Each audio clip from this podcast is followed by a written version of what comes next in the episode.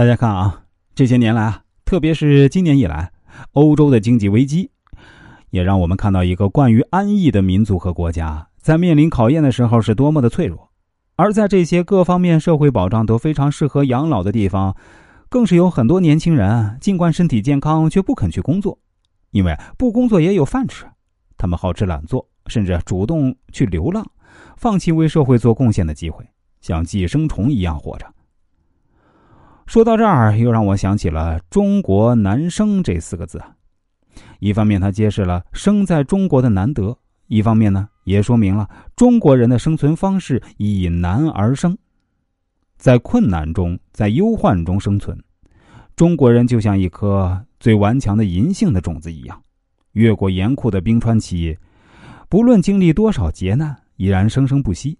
所以啊，我们不抱怨我们的社会如何。不抱怨任何令自己不愉快的事情。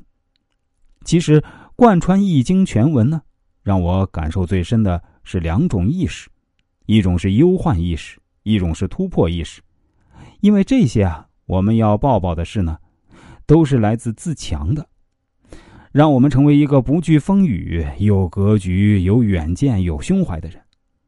美丽的荷花就是因为懂得困难险阻的珍贵，所以才能将最美的自己展现给世人看。它是在用生命和行动告诉我们：困难不可怕，它只是长得难看点而已。荷花出自于淤泥，却独领了夏天的芬芳。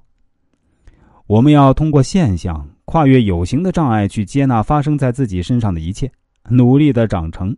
把自己最美的心灵和灵魂展示给这个世界。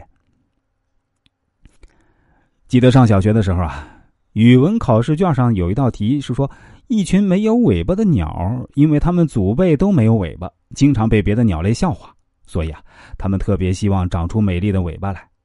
终于有一天啊，一只小鸟长出了毛茸茸的尾巴，漂亮极了。可是其他鸟却很害怕，他们担心这是一种疾病，会传染到它们。于是啊，他们你一口我一口的把小鸟的尾巴啄掉了。从此以后啊。他们的种群里再也没有鸟长出尾巴来，强烈的惋惜之情让我记住了这篇文章，哪怕是在二十年后的现在啊，依然清晰的记得上面的那幅图画。所以啊，我想说的是，在所有的困难当中啊，改变自己是最难的，而我们这档节目呢，就是我们与经典之间的桥梁。我在用自己的实际行动传承国学知识，希望能够帮助到大家。